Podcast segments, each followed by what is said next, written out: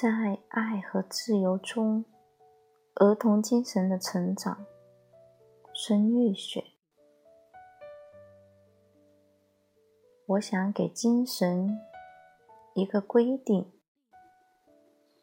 我时刻在说它，在感觉它。它是什么？精神是隐含在表象背后的本质，本质后面的真善美。它是一定深度的艺术和文字的语言。对这些艺术和语言的情绪和感觉，以及它的凝聚。浓缩、融合、综合、总和和内在化，人们的精神之间有很大的差别。不同人的精神存在在不同的层面和空间，有的差别极小，有的可以说是天壤之别。电脑有有语言。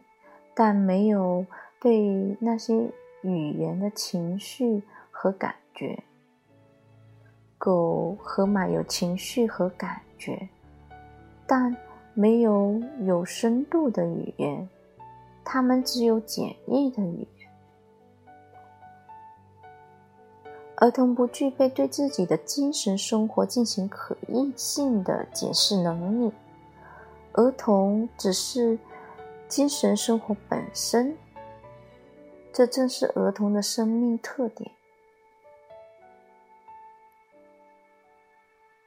五岁的九九突然认识了许多字。一天，他读青蛙费诺格的书，九九读到“学会热爱生活”时，妈妈问他：“你知道什么？”叫热爱生活吗？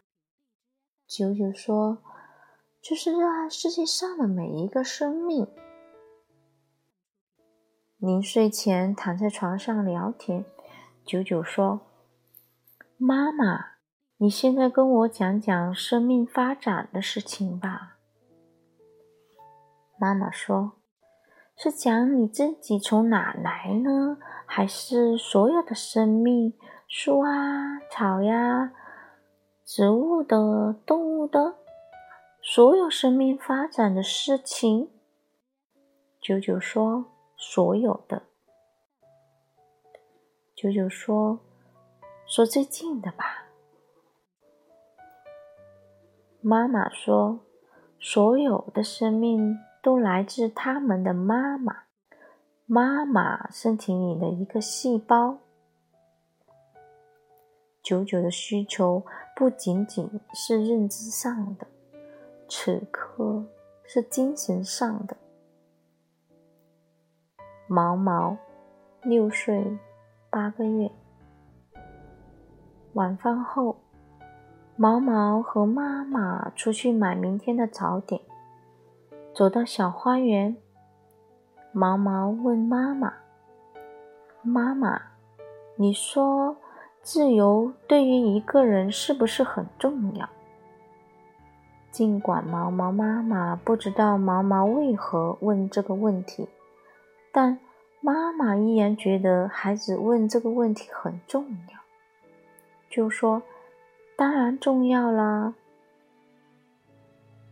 有一个匈牙利伟大的诗人斐多菲。为此写下了一首著名的诗：“生命诚可贵，爱情价更高。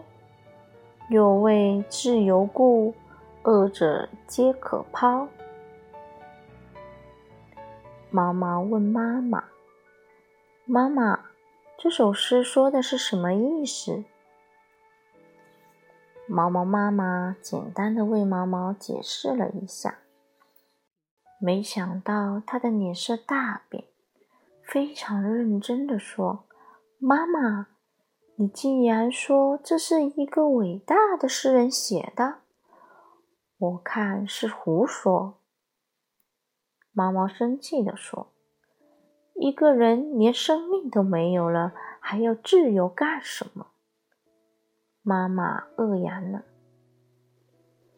半天没说话。对于一个六岁的孩子来说，由于生命的弱小，所以使生命生存下来是这个年龄的精神主题。所以在毛毛的世界里，活下来是最最重要的。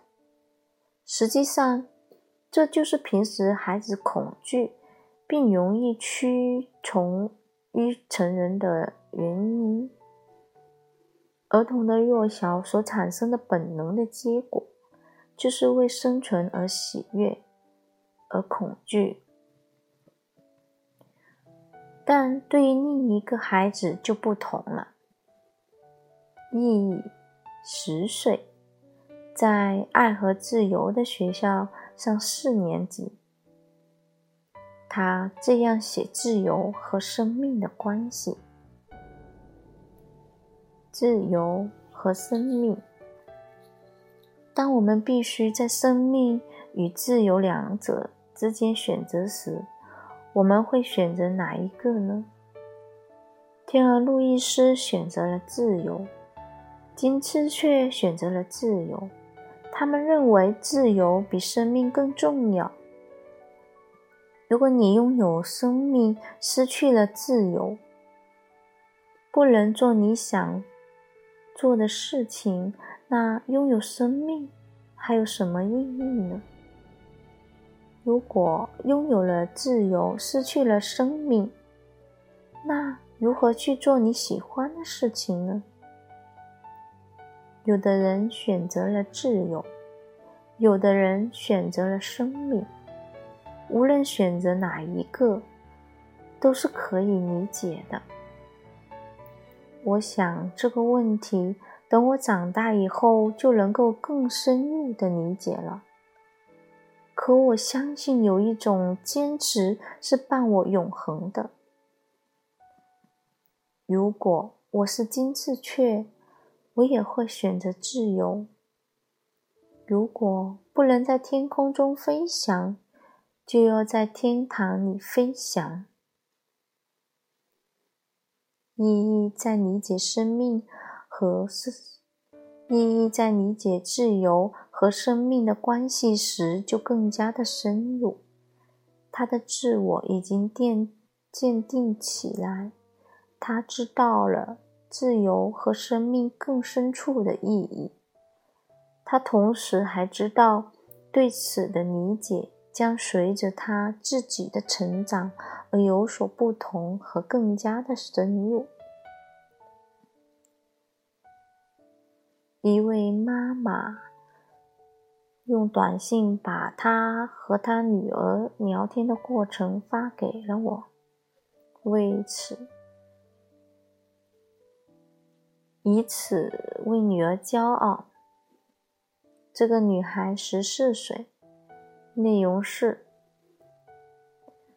我和我的女儿谈人际关系。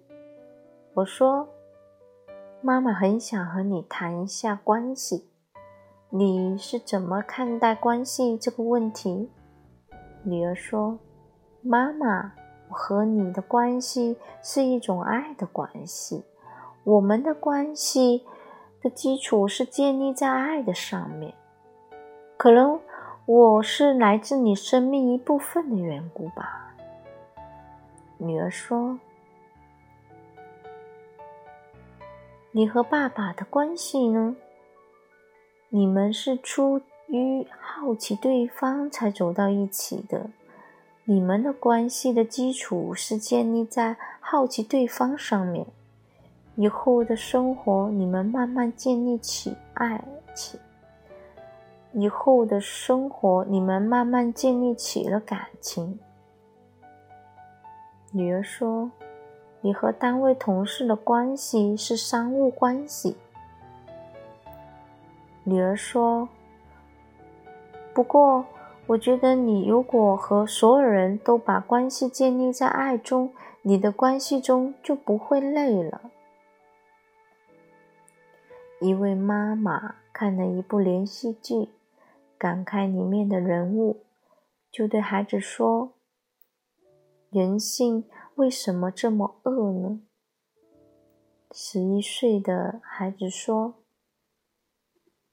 妈妈，你把人好的一面归入了神性，把人不好的一面归入了人性。